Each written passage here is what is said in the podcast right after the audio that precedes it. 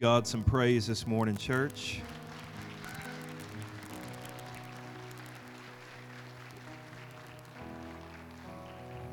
Bow with me and let's pray together.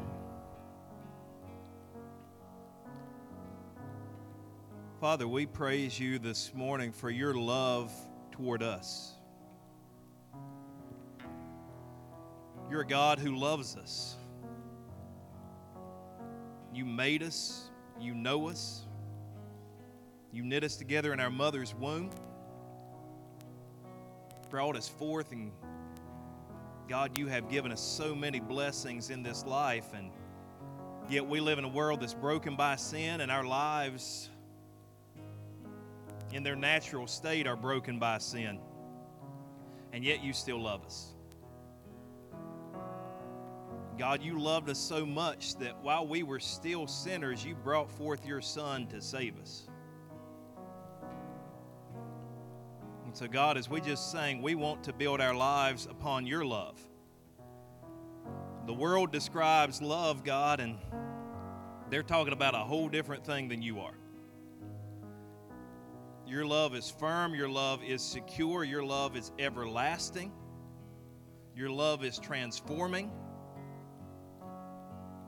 Your love is pursuing. Your love is holy.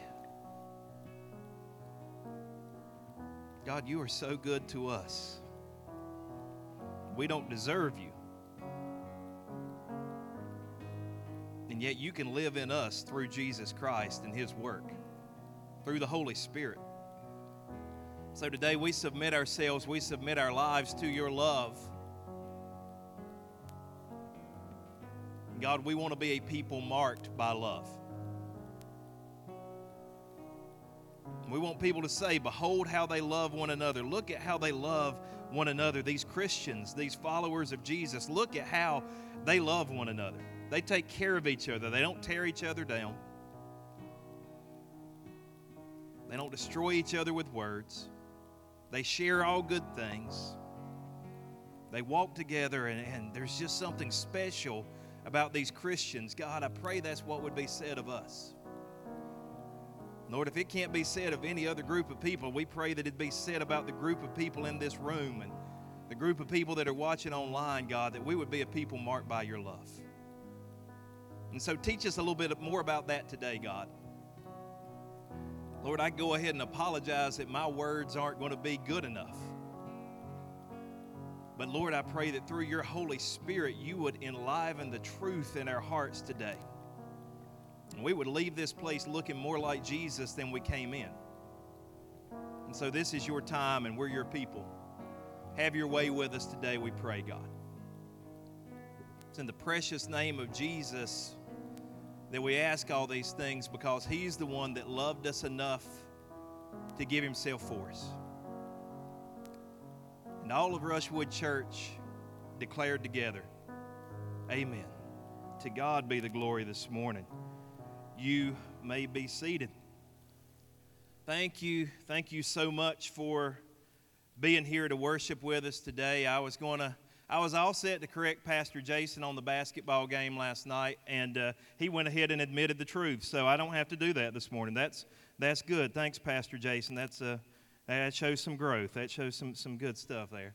Uh, I didn't get to watch the game. My wife and I were actually out on a date night last night. Um, when my I guess I'm a fair weather fan. When my team isn't that great, I, I go do other things and then come back later. But anyway, starting a new series this morning called Jesus versus the Pharisees. And I'm glad you're here to tune in for this. I think God is going to move through this and really bless us over this. It's going to be a three week series. So, over the next three weeks, we're going to look at Jesus versus the Pharisees. But I thought we might start this morning with a little bit of humor.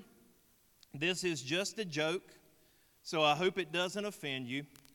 But if it does offend you, send an email to Pastor Jason at Rushwood. Dot that's not his real email address. I'm just kidding. I'm just kidding. But don't get offended. Just a little humor this morning. A man is sitting in a dark restaurant, and he says to the lady next to him, Would you like to hear a blonde joke? The lady says, Sure. But before you tell me this joke, you should know that I'm blonde, I'm six foot tall and I'm a professional bodybuilder. You should further know that the lady sitting next to me is blonde, six foot two, and she's a professional wrestler.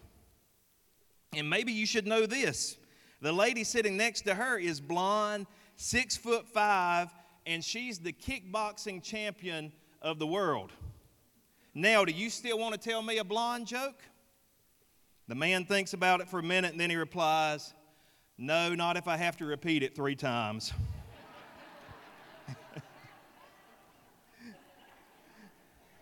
All right, moving on. Pastor Jason at rushwood.org.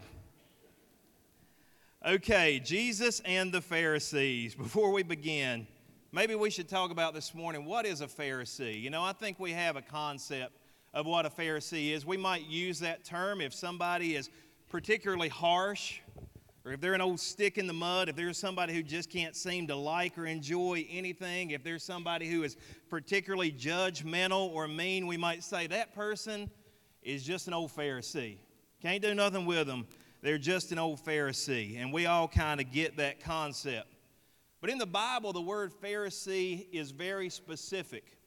In fact, there were probably about 6,000 people in Israel at the time of Jesus who were, could be called Pharisees. Now, there was a group among them, the Sanhedrin, which was a council that was much smaller, but there were about 6,000 people who were called Pharisees.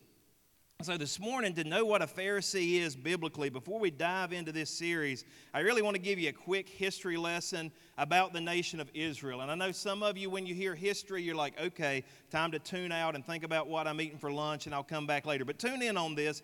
This is good information, and it's going to help us kind of understand the context of what we're talking about uh, during this series. To know what a Pharisee is, you have to know something about Israel. We know the nation of Israel, made up of the 12 sons, 12 tribes of Israel. They go down during a famine and they go down to Egypt, and Joseph is already there, and God has prepared the way to preserve his people in Egypt. And they're supposed to go back to the promised land, but they don't. They stay down in Egypt. In a sense, they get stuck in Egypt, and they be, end up being there for over 400 years.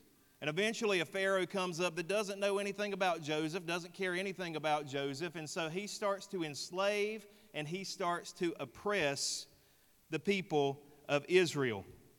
And it becomes more and more oppressive until eventually even the children are murdered for population control, and all of this sort of thing goes on. And so they're stuck in, in Egypt until God delivers them from out of Egypt. God eventually delivers them. They eventually come to the promised land. And the children of Israel, the nation of Israel, become very powerful under a series of kings. The first king is King Saul, amazing figure in the Bible to study his life, a head taller than anybody else in Israel. He just looks like the perfect king, and yet he does not perfectly keep God's commands, and so he fails. And then he is succeeded by a little shepherd boy a little guy from Bethlehem named David. King David rises up, and he doesn't look like the perfect king. And he doesn't always keep God's law. But the thing about David is he ha- he's a man after God's own heart. He has a heart that's always seeking after God. And so, time and time again, David messes up but he confesses, he repents, and he continues to walk forward with God. And so, under David, all these great things happen for the nation of Israel. David builds up this great treasury. He wants to build the temple for God, but God says, Look, you're a man of war. I'm going to choose a man of peace to build my temple. And so, David, with all this great treasury, passes it on to his son Solomon.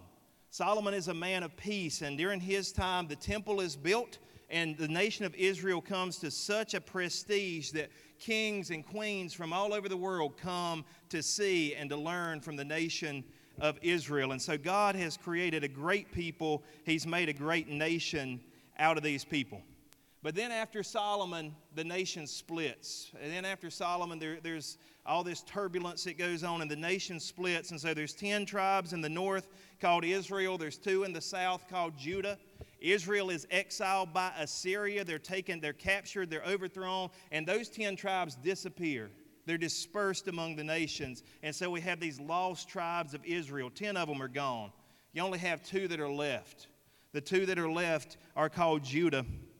And they're there for a while, but they continue the same sins that the nation of Israel did. And so in 586, 587 BC, the nation of Babylon comes down. They capture the nation of Judah and they exile them for 70 years in Babylon. I preached on this just last summer. We talked about how that's a little bit like us.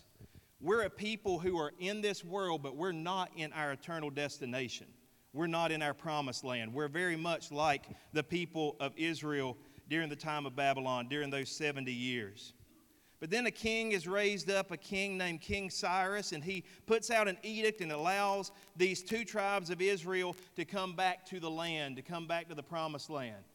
This doesn't happen, guys, in history. You see a nation dispersed, it doesn't come back. It's happened for Israel twice. They're dispersed, God brings them back. And then they're dispersed, and then in 1948, God brings them back again. Two times, God has preserved the nation of Israel. It almost make you think there's something special about Israel, huh? Would almost make you think that they're God's chosen people or something like that. But once they come back, they have two groups of leaders that form. And at first, they almost seem like one group it's the priests and the scribes. The priests and the scribes. And they're the leaders, they're the ones who are kind of leading this religious rebuilding of Israel. They're almost the same at first, but eventually the priests get hung up on social position. They have some clout, they have some social standing, they become part of the who's who of Israel, and so they start to sell out. As their social profile raises, they start to sell out a little bit. They stop believing in things like life after death, they stop believing in things like angels, and so they kind of sell out what they have always believed, and that group is called the Sadducees. The Sadducees form from the priest, and their name means the righteous ones. No pride there, right? No pride at all. Then the scribes are the other group, and the scribes become very diligent to make sure everyone in Israel obeys the Jewish law, which was not a bad goal. The law was life giving. If the law could be kept, it was a life giving thing if you kept it, if you honored it. And so they're very zealous to make sure people keep the law. But eventually, as these scribes enforce the law, they get hung up on political power. They start to have clout in that way. They start to have clout in kind of a legal sense. And so they become known as the separated ones, which means Pharisees.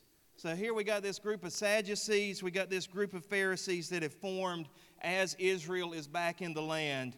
And into this world of Sadducees and Pharisees, there is a child born named Jesus of Nazareth and he set off like a bomb right in the midst of this religious world, right in the, the midst of all these guys who think they have it figured out. Here comes Jesus, and God places him when the, in the fullness of time, is what the book of Galatians says. In the fullness of time, God brings forth his son into this world.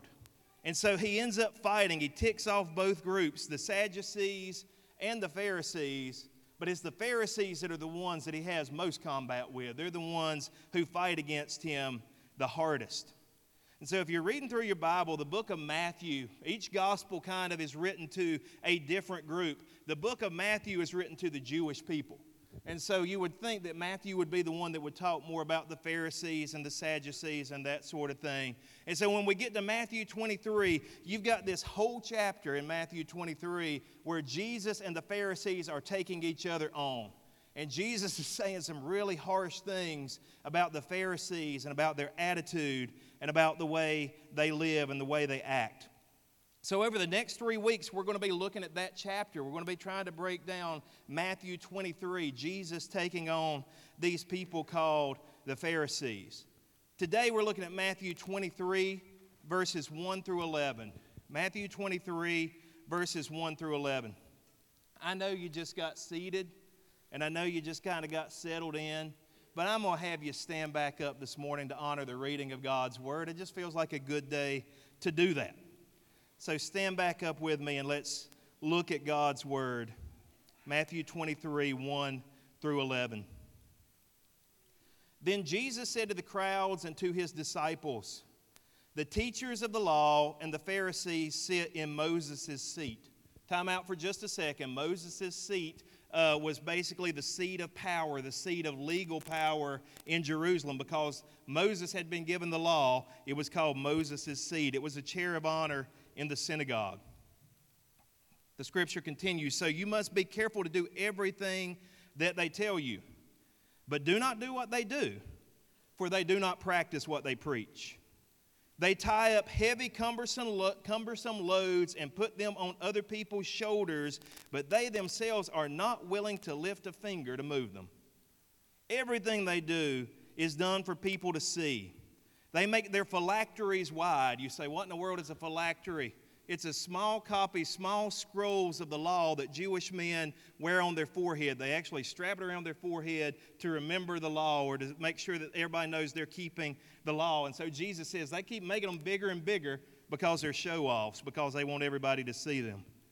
They made the tassels on their garments long. They love the place of honor at banquets and the most important seat in the synagogues. They love to be greeted with respect in the marketplaces and to be called rabbi. That means teacher to be called rabbi by others. But you are not to be called rabbi, for you have one teacher, and you're all brothers. And do not call anyone on earth father, for you have one father, and he is in heaven. Nor are you to be called instructors, for you have one instructor, the Messiah. The greatest among you will be your servant. May God bless the reading of his word. You may be seated again this morning. Church, you probably know the word hypocrite. You may even know a little bit of the background of the word hypocrite, but this morning I want to remind you of what a hypocrite was and is. The word hypocrite comes from the Greek word that simply means actor, one who performs, one who puts on a play, an actor. You might know that the Greek actors wore masks to help them play their part. Let's see, we've got some, those are some authentic Greek masks. So no matter what you felt or what you looked like behind that mask, that mask put on a new persona for you. Everybody who saw it got a different reading no matter how you felt, how you looked behind the mask. You were one way, but you appeared another way. Ever known anybody like that? Ever known anybody like that? They, they, they, they appeared one way, but they sure did behind the scenes act a different way. According to Jesus, by his time, the Pharisees were prime examples of hypocrites. Couldn't find a better example of hypocrites than to look at these people called the Pharisees. So, the title of my sermon today is How to Know If You Have a Pharisee Spirit. How do you know if you have a Pharisee spirit? Because there's a spirit, there's a way, a, a, way of action, there's a way of being that is similar to these Pharisees. And if we're not careful, we can get caught up in it.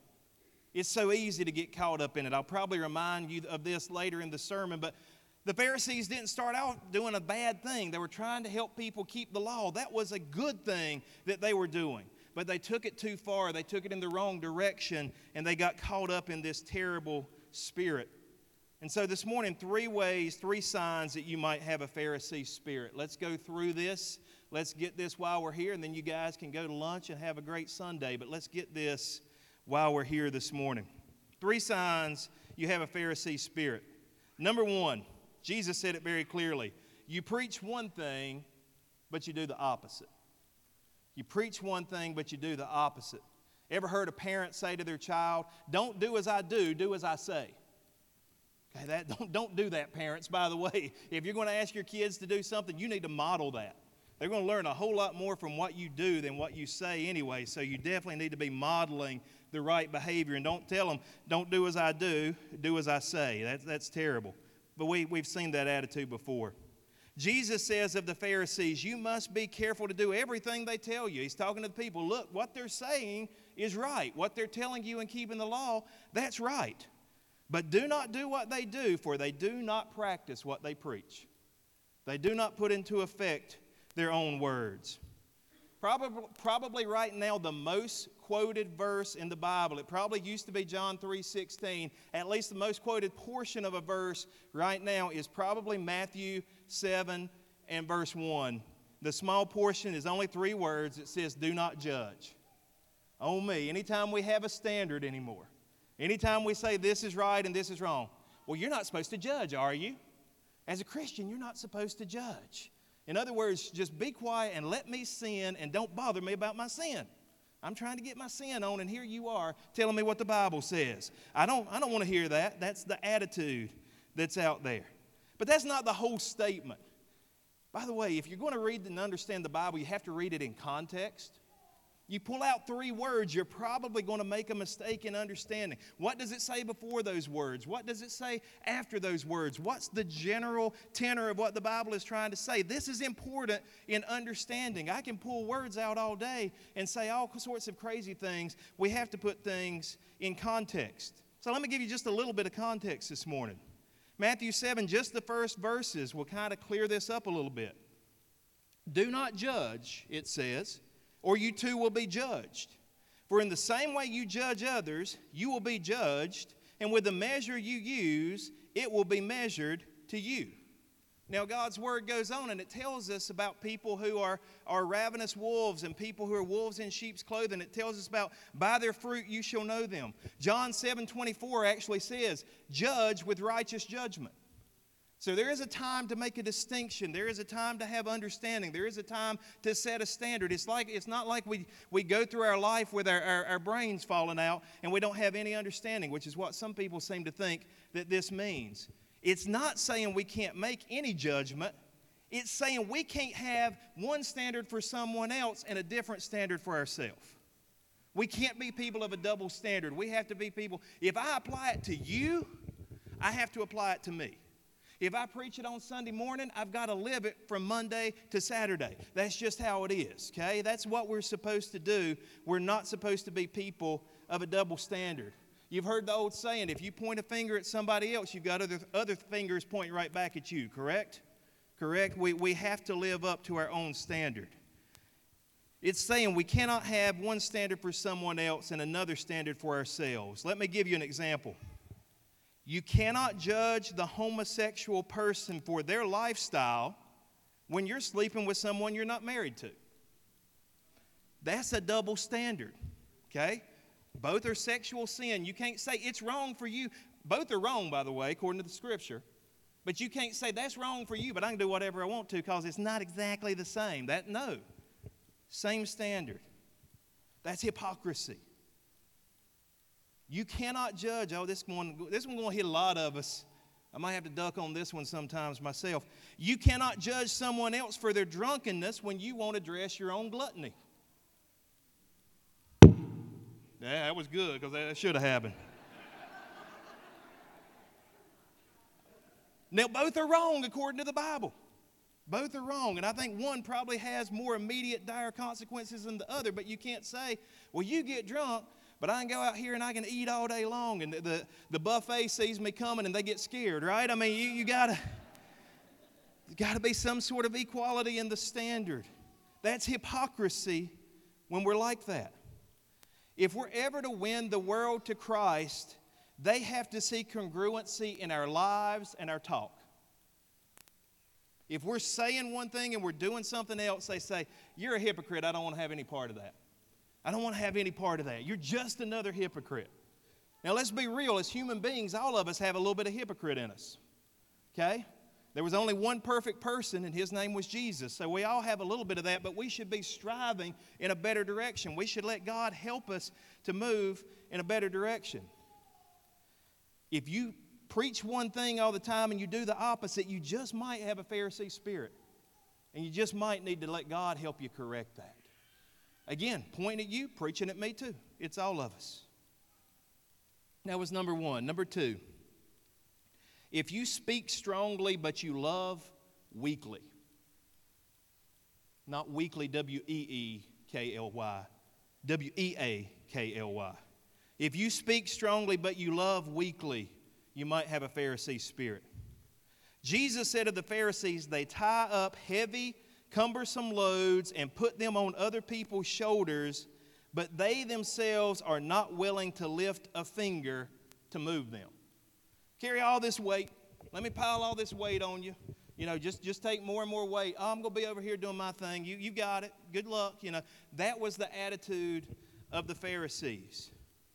Church, if there has ever been a time when we need godly, biblical standards, it's this time we're living in right now. We need, and don't hear me trying to diminish that or take away from that at all. That is not what I'm up here doing this morning. We need godly, biblical standards. If our standards look just like the world's standards, something's wrong. Because God's standards are different than the world's standards. And so don't hear me diminishing God's standards one bit. But if we're going to preach God's standards, we have to be willing to love people enough to help them live God's standards. Really, we've got to. Really, we have to get there. We should not be ashamed of speaking the truth. We should not be ashamed of drawing hard lines, but at the same time, we've got to love people enough to help them live right. Who's my brother's keeper? I am. I'm my brother's keeper. I'm supposed to help. And I, I, can't force people into it. I can't make them do what's right, but I can come alongside them and I can lovingly point them in the right direction as long as I'm walking it myself. I can point them the right way. Ephesians chapter 4 and verse 15 says, Instead, speaking the truth, how? In love. That's real key, guys. Because we've all done it before. We've spoken the truth and said, Oh, I told the truth there. But we didn't do it in love, and we may have done more damage than good. Speaking the truth in love, we will grow to become, in every respect, the mature body of Him who is the head, that is Christ. What did I pray this morning? What did we pray at the beginning of this service? That God would make us more like who? More like Jesus. You read Jesus, Jesus was not like, you know, this little hippie dude out in the desert, you know, singing kumbaya and putting flowers behind everybody's ear. That wasn't Jesus. Jesus was hardcore about some of the things he said. Jesus would come right at you, but he always did it in love. He always did it to restore, he always did it to redeem. And so don't get this again. We got to have some balance here. Don't get this image of we got to all be wimpy Christians who have no standards. But if we're going to have standards, we've got to love. We've got to help people meet those standards. Give you an illustration of this. How many of you remember C. Everett Koop? Anybody old enough to remember C. Everett Koop? That's him. Those of you who know Pastor Nathan Kaiser, they got kind of the same beard thing going on. Uh, friend of ours who planted a church out of here. But anyway, he was known for his beard. He was known for wearing the Surgeon General's clothes, which a lot of people had given up doing. Probably, if you know a Surgeon General in history of America, you probably know C. Everett Koop. He was Surgeon General under Ronald Reagan when the AIDS crisis hit. How many of you lived in the 80s and remember when the AIDS crisis hit? I remember talking about it, our teachers talking about it in elementary school, and they were talking about some of it as much as they could. And everybody was scared of it, and it was on the news every night, and it was just this big, huge thing. C. Everett Koop was fairly conservative in his outlook. He was opposed to homosexuality, and if you remember, the outbreak of AIDS first happened among the homosexual male community. That's where it first started, at least as far as it went in America. He was opposed to homosexuality. He spoke out against the practice of homosexuality. But as more and more gay men contracted AIDS, Koop did something that was surprising to some. He took the time to visit them in the hospitals as they were dying. He took the time to come beside their bedside and pray for them and actually hold their hands as they were passing from this world. And then he turned around and he did absolutely everything he could to stop the AIDS crisis.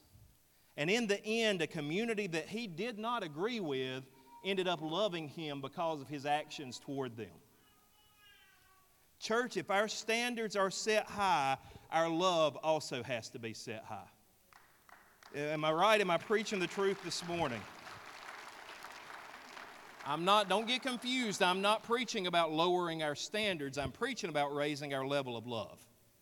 We need to raise our level of love, church. Otherwise, if we just speak strongly but we love weakly, we might just have a Pharisee spirit. We might just have a Pharisee spirit, and God forbid we have a Pharisee spirit. Number three, if you claim to have a servant's heart, but you expect the royal treatment, if you claim to have a servant's heart, but you expect the royal treatment, you just might have a Pharisee spirit. Jesus said to the Pharisees, Everything they do is done for people to see. They make their phylacteries wide and the tassels on their garments long. They love the place of honor at banquets and the most important seats in the synagogues. They love to be greeted with respect in the marketplaces and to be called rabbi by others. They love the glory. They love the, they love the clout. They love the prestige. They, they love all of that when they get over into the wrong way. What is the deal, guys? Let me ask you a question this morning. What is the deal with Christians who always live on their high horse? Because if I read the Bible right, the Savior, our Savior, the one we worship, the one we follow, he came humble riding on a donkey. And so, if our Savior came humble and riding on a donkey, you probably need to get off your high horse. And sometimes I do too.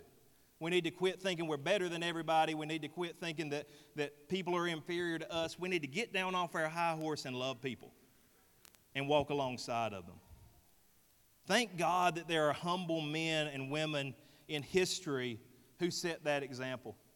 In the late 1800s, there was a guy named Dwight L. Moody. May have heard of Dwight L. Moody. If you go to Chicago, you can see the institute, Moody Bible Institute, that he began.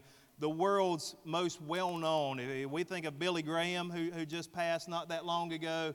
Dwight L. Moody was the Billy Graham of the world that period in time. He was basically a household name in America and also across the seas. He traveled the world preaching. Sometimes D.L. Moody preached to audiences of 10 to 20,000 people at a time, which was unheard of in that day. One of the things that he also did was he held Bible conferences in his home state of Massachusetts. One conference one time he was having a conference and he had a group of European pastors who came to his Bible conference.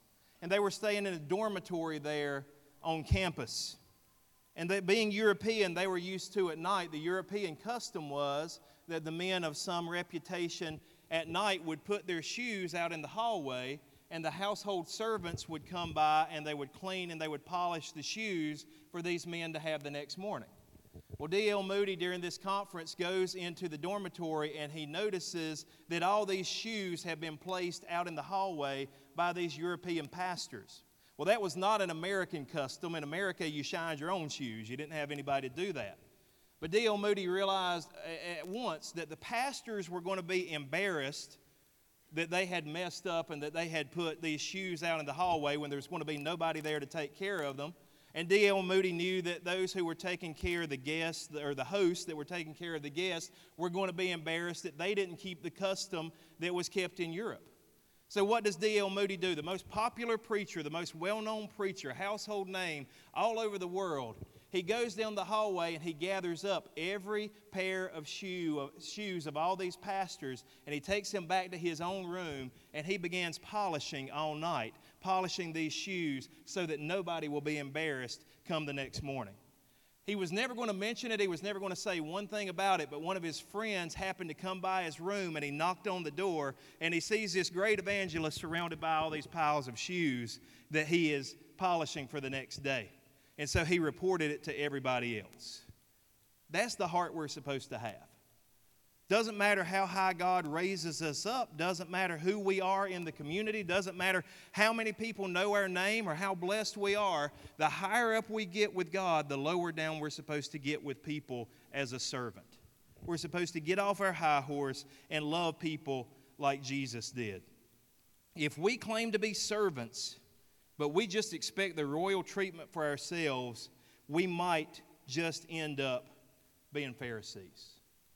And God forbid, we don't want that. Guys, I talked to you a little bit last week about the Pharisee spirit. Something, eh, eh, we talked about how the scribes became the Pharisees. Well, I'm by very much by nature a scribe. I like to study, I like to research, I like to dig in. There's nothing I like better than to take a big old 600 page book on heaven or some topic and just dig, dig into it and learn all I can from it. That's my nature. I'm also nature that I like to see people keep the law, the law of God. I'm not talking about the Old Testament law. I know that we're under a new covenant, but I like to see people keep the law, and it hurts my heart when people don't keep the law of God. So, what I'm saying is, in all that, is I can be very tempted to have a Pharisaical spirit just kind of the way I'm, I'm wired up. Now, some of you may not be wired up that way.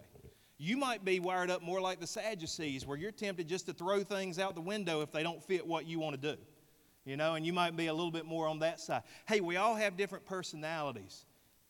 I think Jesus came along to tell us one thing we're all wrong and He's right. We're all wrong and God's right. Follow Him, follow hard after Him. But the Pharisaical spirit, I, I, I put it to you this way last week as we talked about it a little bit. It's a spirit that likes the box better than what's inside the box. You ever had a kid on Sunday morning?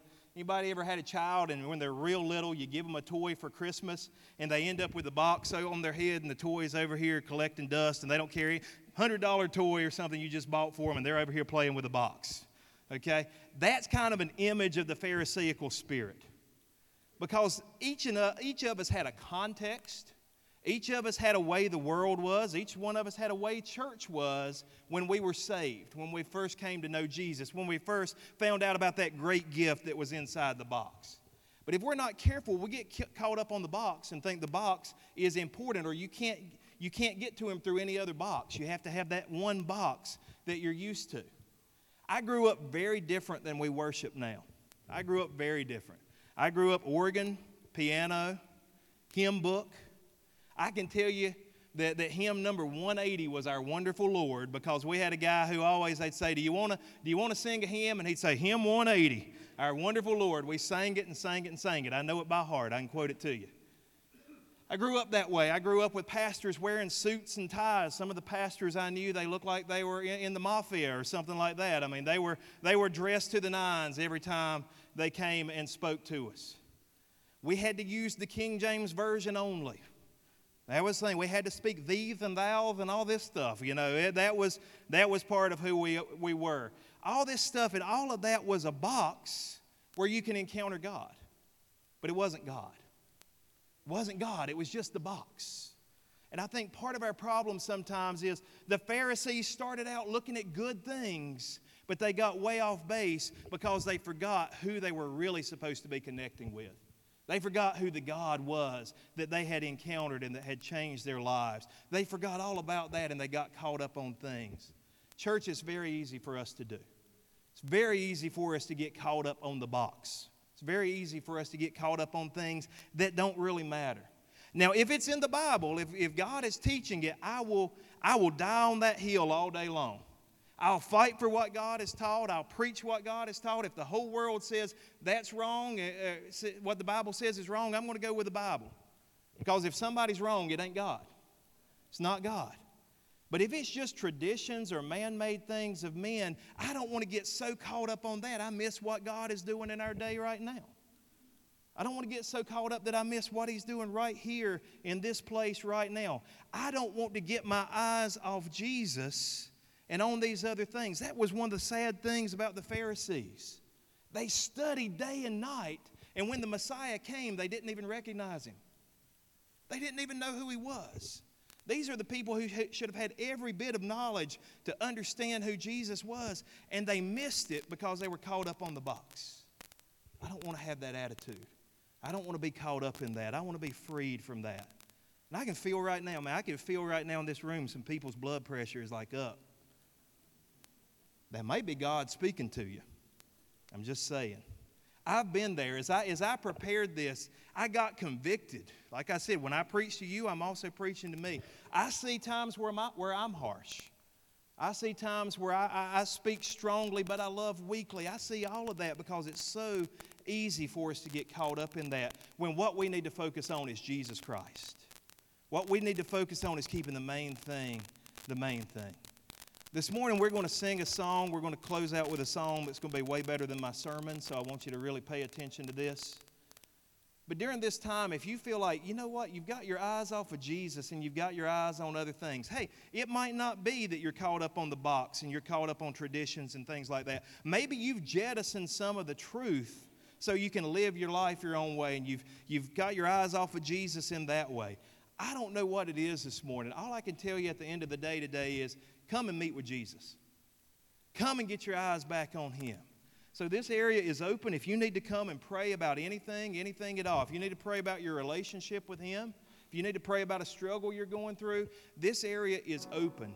But this morning, we want to turn our eyes back on Jesus. We want to get back focused on Him. We don't want to be like the Pharisees who missed Him. We want to know Him and walk with Him and experience His love. Let's stand together this morning.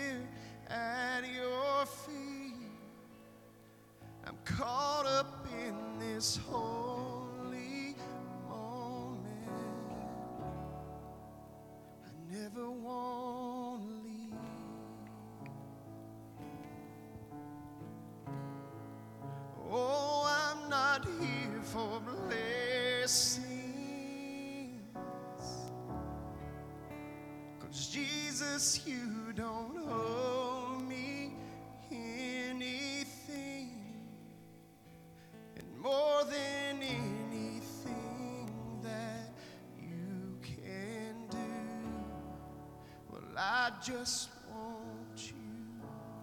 Anybody want to come declare that this morning?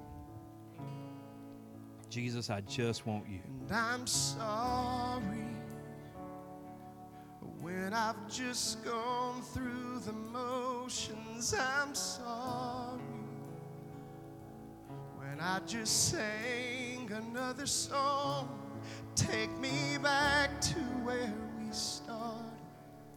I open up my heart to you. Does anybody need to go back? Back to the beginning with Him. Come and pray about it. And I'm sorry when I've come with my agenda, and I'm sorry when I forgot that you're enough. Take me back to where we started. I open up my heart to you.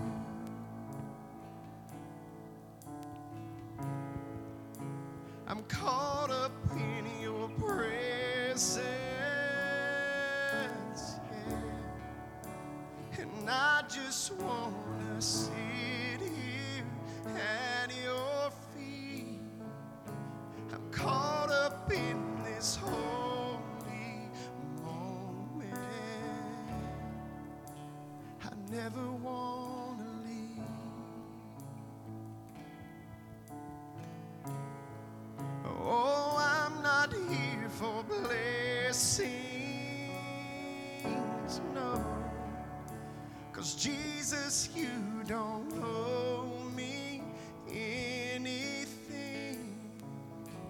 but more than anything that you can do, well, I just want you. You want to confess that this morning? Come and confess that. Well, I just want you and nothing else, and nothing else, and nothing else. I just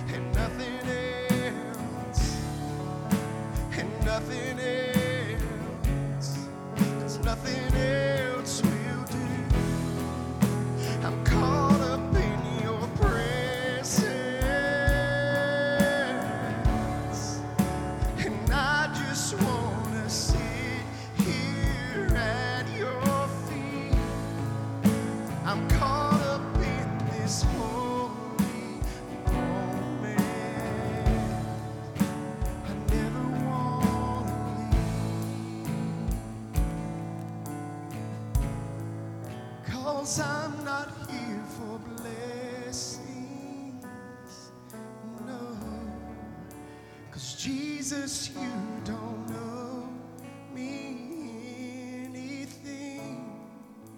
And more than anything that you can do, I just want you.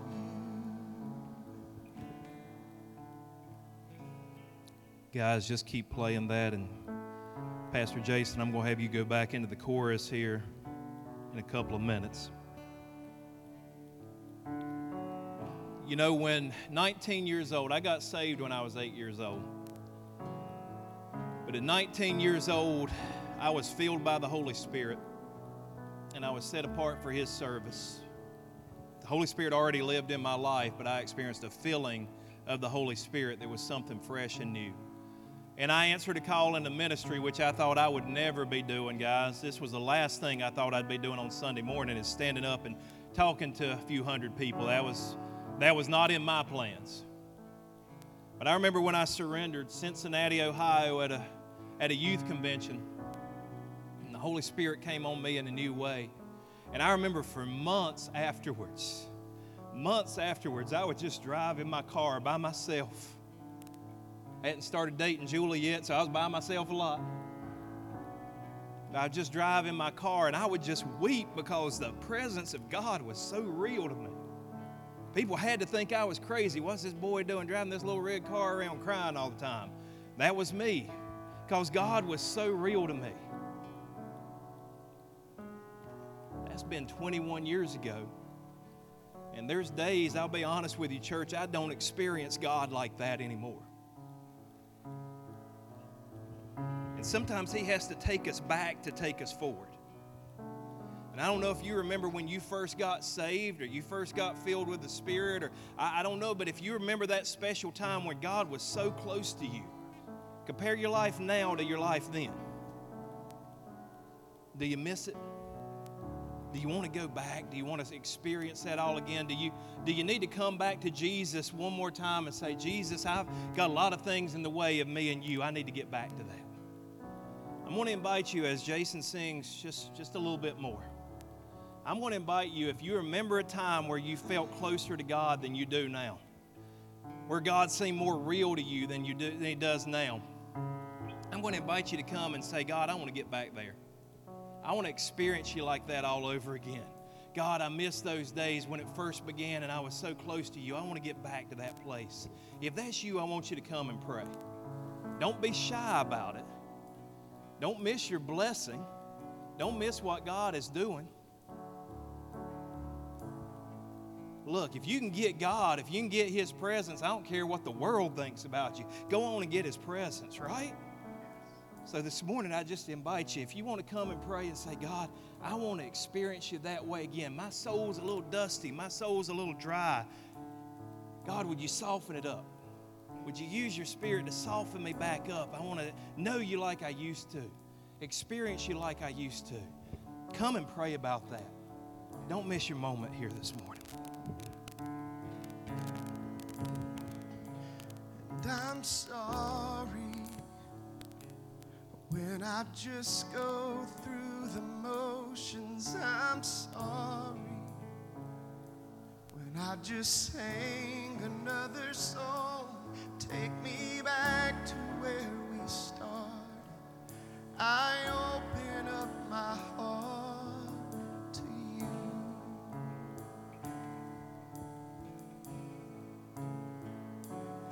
I'm sorry when I come with my agenda. I'm sorry when I forgot that you're enough. Take me back to where we started.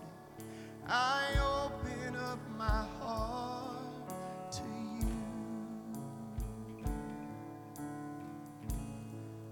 I'm caught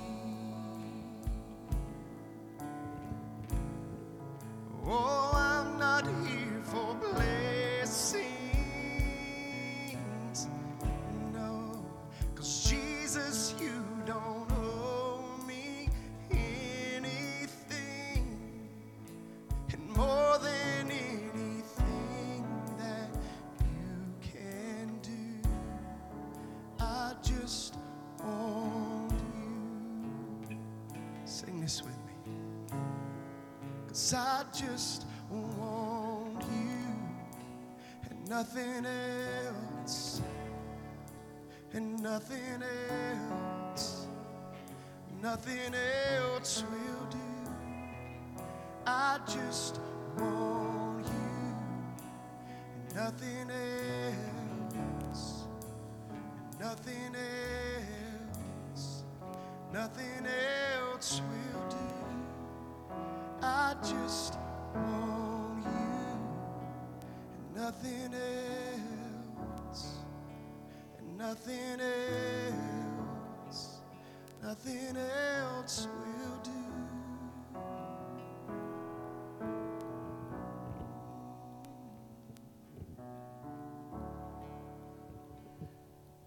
pray over these folks that have uh, come down to the front. Just felt impressed in my spirit to do this. I'm just going to ask everybody just to uh, bow your head, close your eyes for just a second. I'm up here talking about going back, but maybe you've never been there. Maybe you've never made Jesus the Lord of your life. It's pretty simple. You just recognize you're a sinner. You ask Him to forgive you of your sins. You repent. You turn away from those sins. And you put your full faith in Him as your God, as the Lord of your life, as your hope for eternity. You believe He was crucified and on the third day He arose and that tomb was empty. And you believe He lives forevermore. And because He died, if you place your faith in Him, you can share in His eternal life. This morning, is there anybody here who would just say, I need to do that today? I need to make Jesus the Lord of my life today. I need to make that decision. I'm not going to embarrass you. I'm not going to call you up front. Nothing like that's going to happen this morning. But is there anybody? I don't know what's holding you back. Maybe something's been holding you back for a while. It ain't worth it. And if you say, well, he can't save me, I'm too big of a sinner, you're crazy. His blood will cover any sin. There's no sin that his blood and his grace isn't deeper still. So go ahead and decide to follow him. Don't wait any longer. Don't wait any longer. This morning, if that's you, if you want to follow Jesus, make him the Lord of, Lord of your life, would you just raise your hand and say, I want to make that decision today? I want to make that decision to follow Jesus. Lord of my life, from this moment forward, see a couple of hands going up. Is there anybody else who would say, Today I want to make that decision? I want to nail it down today. February 9th, 2020, I want to nail it down. Jesus is the Lord of my life. Anyone else this morning? You can put your hands down and thank you so much for that commitment. Those who made that commitment, we have some gifts we'd like to give you. If you'll go to the back when service is over, we have some things we'd like to give you to help you get started on that. Let's pray together. Father, we just want Jesus this morning. We don't want a box. We don't want tradition. We don't want religiosity. We don't want just facts about you, God. We want to know you. We want to experience you.